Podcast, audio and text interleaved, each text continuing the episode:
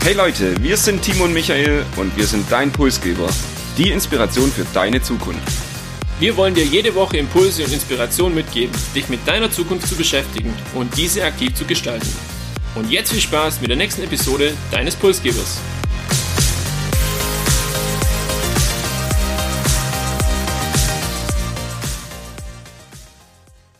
Und damit begrüßen wir euch zur zehnten Episode, also unser erstes kleines Jubiläum. Wie fühlt sich das für dich an, Timo? So ein Jubiläum ist ja immer was ganz Besonderes und eigentlich ja immer ein Grund zu feiern. Aktuell aufgrund von Corona leider eher schwierig, aber ich habe die letzten Wochen definitiv genossen und merke daran auch, wie schnell die Zeit vergeht. Und die Party werden wir sicherlich nachholen. Wir haben uns aber für heute und für die nächsten Wochen für euch erstmal etwas Besonderes überlegt und zwar eine Art Episodenserie. Wir werden insgesamt sechs verschiedene Episoden aufnehmen zum Thema Zukunftsrepublik Deutschland im Jahr 2030, inspiriert durch das erst kürzlich erschienene Buch Zukunftsrepublik und werden euch da verschiedene Visionen mitgeben der Zukunft. Für heute beschäftigen wir uns mit dem Thema Arbeitswelt, also der Frage, wie wird die Arbeitswelt im Jahr 2030 aussehen? Was heißt das für uns? Und wie hängt damit auch der Begriff und Megatrend New Work zusammen? Zunächst mal, aber worum geht es in dem Buch? Zukunftsrepublik, ja, man beschäftigt sich in dem Buch oder es beschäftigen sich in dem Buch 80 Persönlichkeiten mit der Zukunft auf ihrem Fachgebiet. So viel kann man zusammenfassend sagen. Es geht um die Themen wie Arbeit, Bildung, Politik, Gesundheit, Gesellschaft und Wirtschaft. Das ist also ein bunter Blumenstrauß und ich denke auch für jeden irgendwo was dabei. Viele Autoren sind aus der Startup-Szene oder dann eben auch so sogenannte Zukunftsvisionäre wie unser Frank Thelen oder auch äh, Celine Flores, die hier mitgearbeitet hat. Und das Buch regt zum Nachdenken an und gibt schon ein relativ konkretes Bild von der Zukunft. Mich motiviert es dann auch, diese Zukunft aktiv zu gestalten. Man muss aber festhalten, es sind halt Thesen, also es sind Ausblicke und es ist nicht die Bibel, also es ist kein Nachschlagewerk ähm, mit äh, Punkten, wo man sagen kann, okay, das tritt auf jeden Fall so ein. Ich habe mir da dabei auch viele Gedanken gemacht und viele so Zukunftsszenarien mal so im Kopf durchgespielt und hätte da eigentlich am liebsten gern mitgeschrieben und so meine Vorstellung von der Zukunft auch ein bisschen mit einbracht. Wie ging es dir beim Lesen? Ja, ich denke relativ ähnlich. Es regt auf jeden Fall zum Nachdenken an über die Visionen. Ich muss auch sagen, man freut sich richtig und teilweise entsteht tatsächlich auch eine Motivation, da mitzumachen. Also gerade wenn es dann um das Thema Bildung geht und man so die heutige Realität sich anschaut und die beschriebene Vision der Zukunft, dann ist da ein großes Gap dazwischen und irgendwie war ich richtig motiviert, da auch direkt mitzuwirken. Wenn wir über die Arbeitswelt der Zukunft reden, kommen wir eigentlich an dem Begriff und Megatrend New Work nicht vorbei. Der Begriff selbst geht auf Friedhof Bergmann zurück, der bereits in den 80er Jahren als Grundgedanke so den Abkehr der Lohnarbeit beschrieb.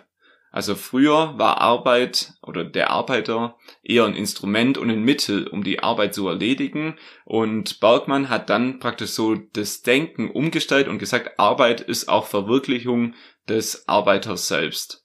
Heute verstehen wir unter New Work ein Verständnis von Arbeiten in Zeiten der Globalisierung und Digitalisierung. Es umfasst also verschiedene Arbeitsformen und Modelle, wie beispielsweise das Jobsharing, das Homeoffice oder Coworking Spaces. Das Buch Zukunftsrepublik schafft es jetzt aber deutlich weiter zu springen als der Begriff und der Megatrend New Work und deshalb haben wir euch heute vier Visionen aus dem Buch mitgebracht und du beginnst jetzt mal mit der ersten Vision. Lebenslanges Lernen als zentraler Bestandteil, um das geht's in unserer ersten Vision.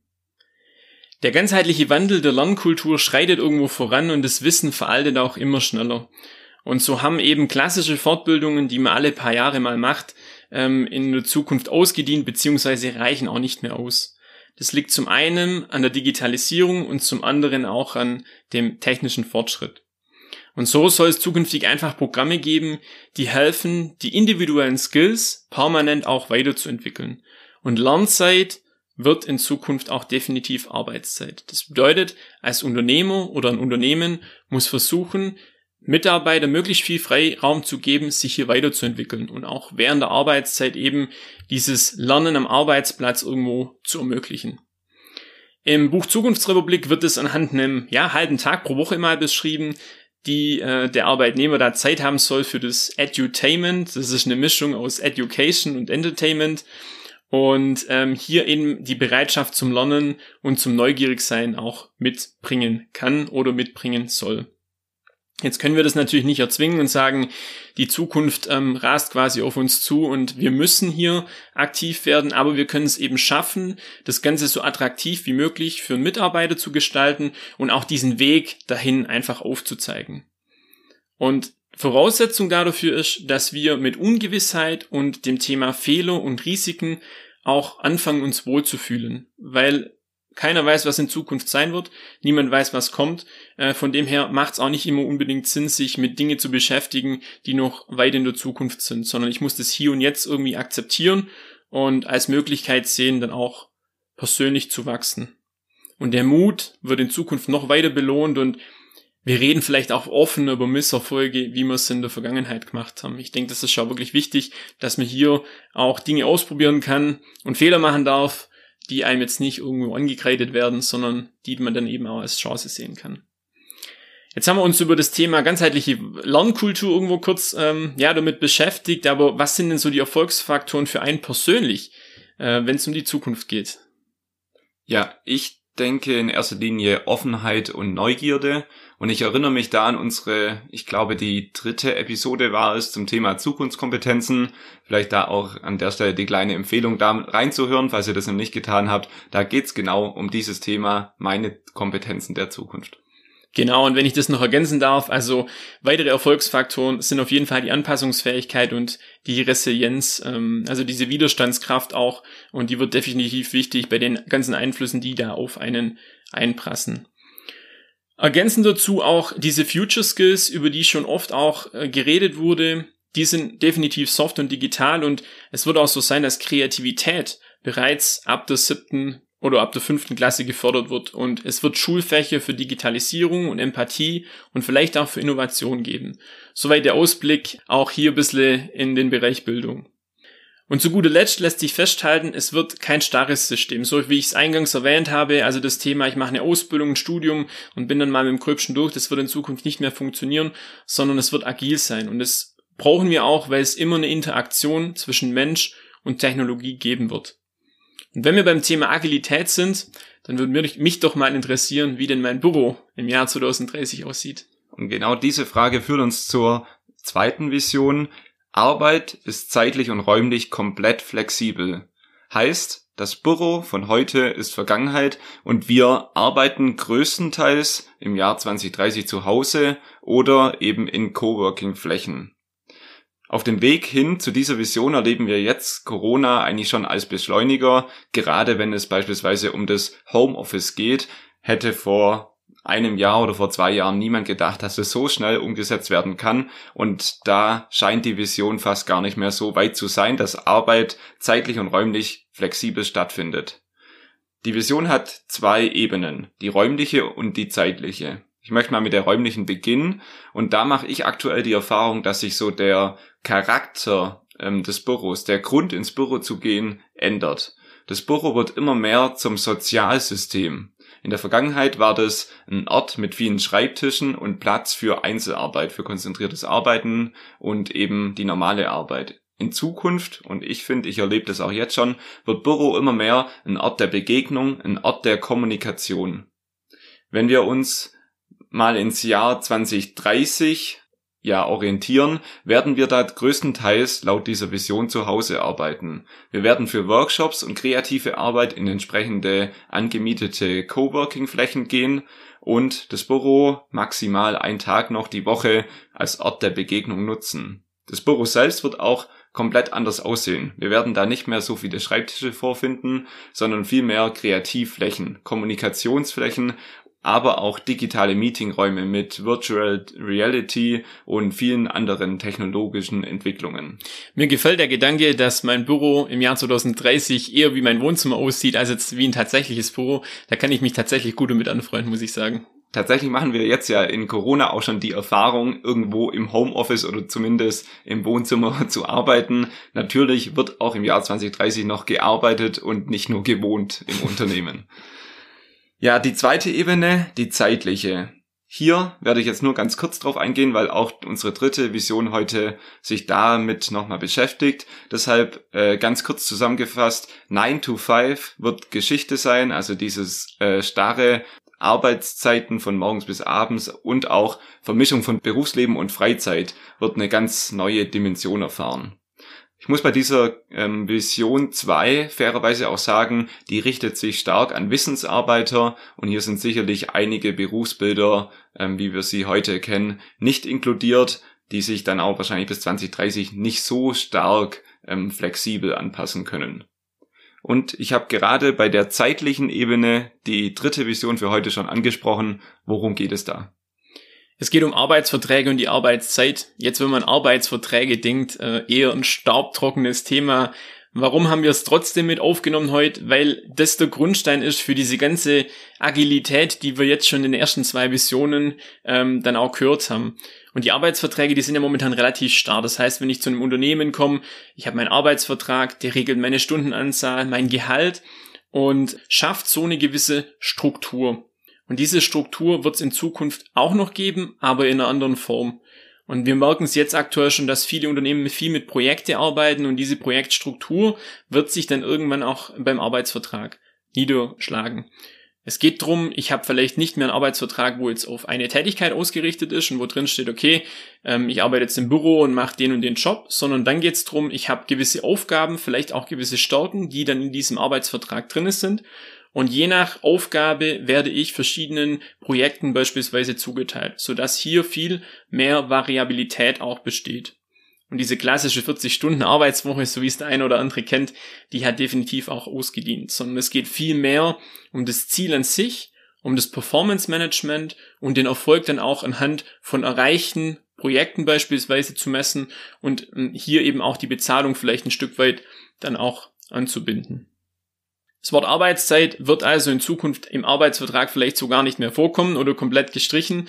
Und auch ein Jahresgehalt, ja, kann man eher an einem Impact für die Firma ablesen, wie jetzt äh, zu sagen, ich habe eben mein monatliches Fixgehalt, wo eben hier diese ganze Sache für mich abdeckt. Und spannend auch, äh, habe ich auch in dem Buch gelesen, wenn man das jetzt nur weiterspinnt und sagt, okay, wir haben vielleicht auch 2030 schon das bedingungslose Grundeinkommen, dann brauche ich auch diesen monatlichen dieses monatliche Fixgehalt vielleicht so gar nicht mehr. Wenn ich da kurz was dazu sagen könnte, jetzt haben wir schon von Wohnzimmer gesprochen, keine Arbeitszeit, bedingungsloses Grundeinkommen, klingt eigentlich super. Da könnte ich direkt morgen damit loslegen. Mir geht's auch so. Also die, die Freude äh, steigt da irgendwo und man kann sich mit dem Ganzen auch, ja, eher arrangieren. Ist natürlich die Frage, ob das alles so kommt. Das sind ja einzelne Bausteine, aber man kann sich zumindest mal schön vorstellen. Ja, da gebe ich dir recht.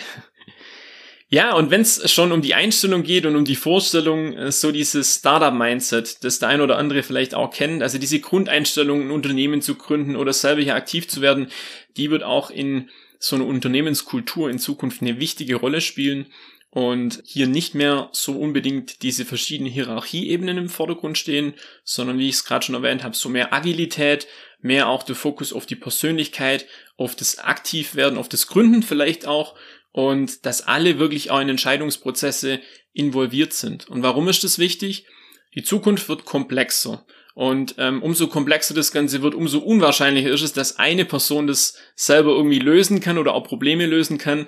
Und ähm, hier ist einfach, auch wenn wir jetzt uns diese drei Visionen anschauen, viel auf das Thema Teamleistung ausgerichtet und ähm, auf die Dynamik.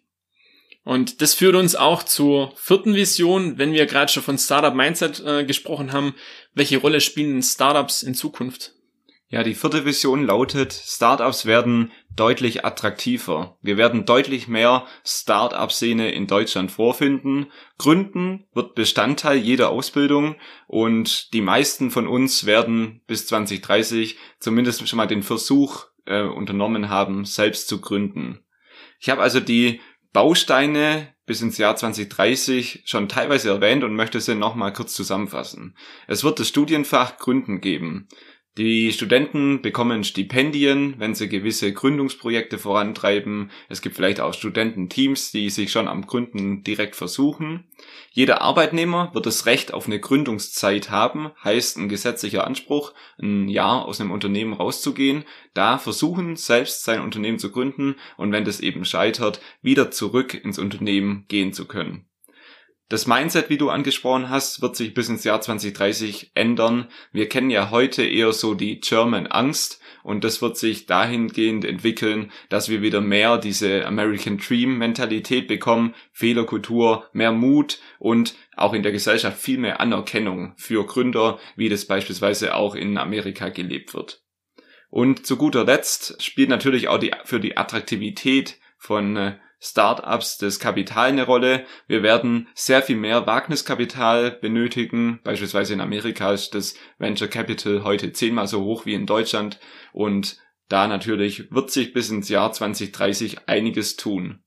Der Standort Deutschland benötigt mehr Innovation. Das wird über Startups letztendlich gelingen. Wir werden viel mehr Gründerspirit auch bekommen und im Jahr 2030 wird die Startup-Szene sehr viel größer sein, als wir sie heute kennen. Und jetzt haben wir über vier Visionen gesprochen. Ich finde, alle Visionen haben was, haben was Attraktives, auch was Interessantes und man kann sich tatsächlich darauf freuen. Und du fasst jetzt nochmal für euch die vier Visionen kurz und knapp zusammen. Was erwartet uns also zusammenfassend im Arbeitsleben 2030? Da wäre zum einen das lebenslange Lernen, das in die Arbeit integriert wird, zum anderen die Arbeit, die räumlich und zeitlich auch komplett flexibel ist. Eine klassische 40-Stunden-Woche gibt's nicht mehr, Arbeit und Freizeit werden verschmelzen und das Gründen wird attraktiver und ein fester Bestandteil unseres Lebens. Und wenn ihr auch in Zukunft keine Visionen verpassen möchtet, abonniert uns, wo auch immer ihr unseren Podcast hört. Das war unsere zehnte Episode. Also wir freuen uns jetzt besonders auch nochmal über Feedback zu den ersten zehn Episoden. Was hat euch am besten gefallen? Was war vielleicht eure Lieblingsepisode? Wovon wollt ihr auch in Zukunft mehr hören? Schreibt uns das super gerne auf Instagram. Dort findet ihr auch den angesprochenen Buchtipp Zukunftsrepublik und natürlich auch wie immer in den Show Notes verlinkt. Und zu guter Letzt, falls ihr uns heute am Sonntag in Baden-Württemberg hört, noch der Appell, geht wählen und entscheidet so mit über unsere und eure Zukunft hier in Baden-Württemberg und Deutschland und über unsere Zukunft bis 2030. Wir sagen danke fürs Zuhören und freuen uns auf die kommenden 10 Episoden.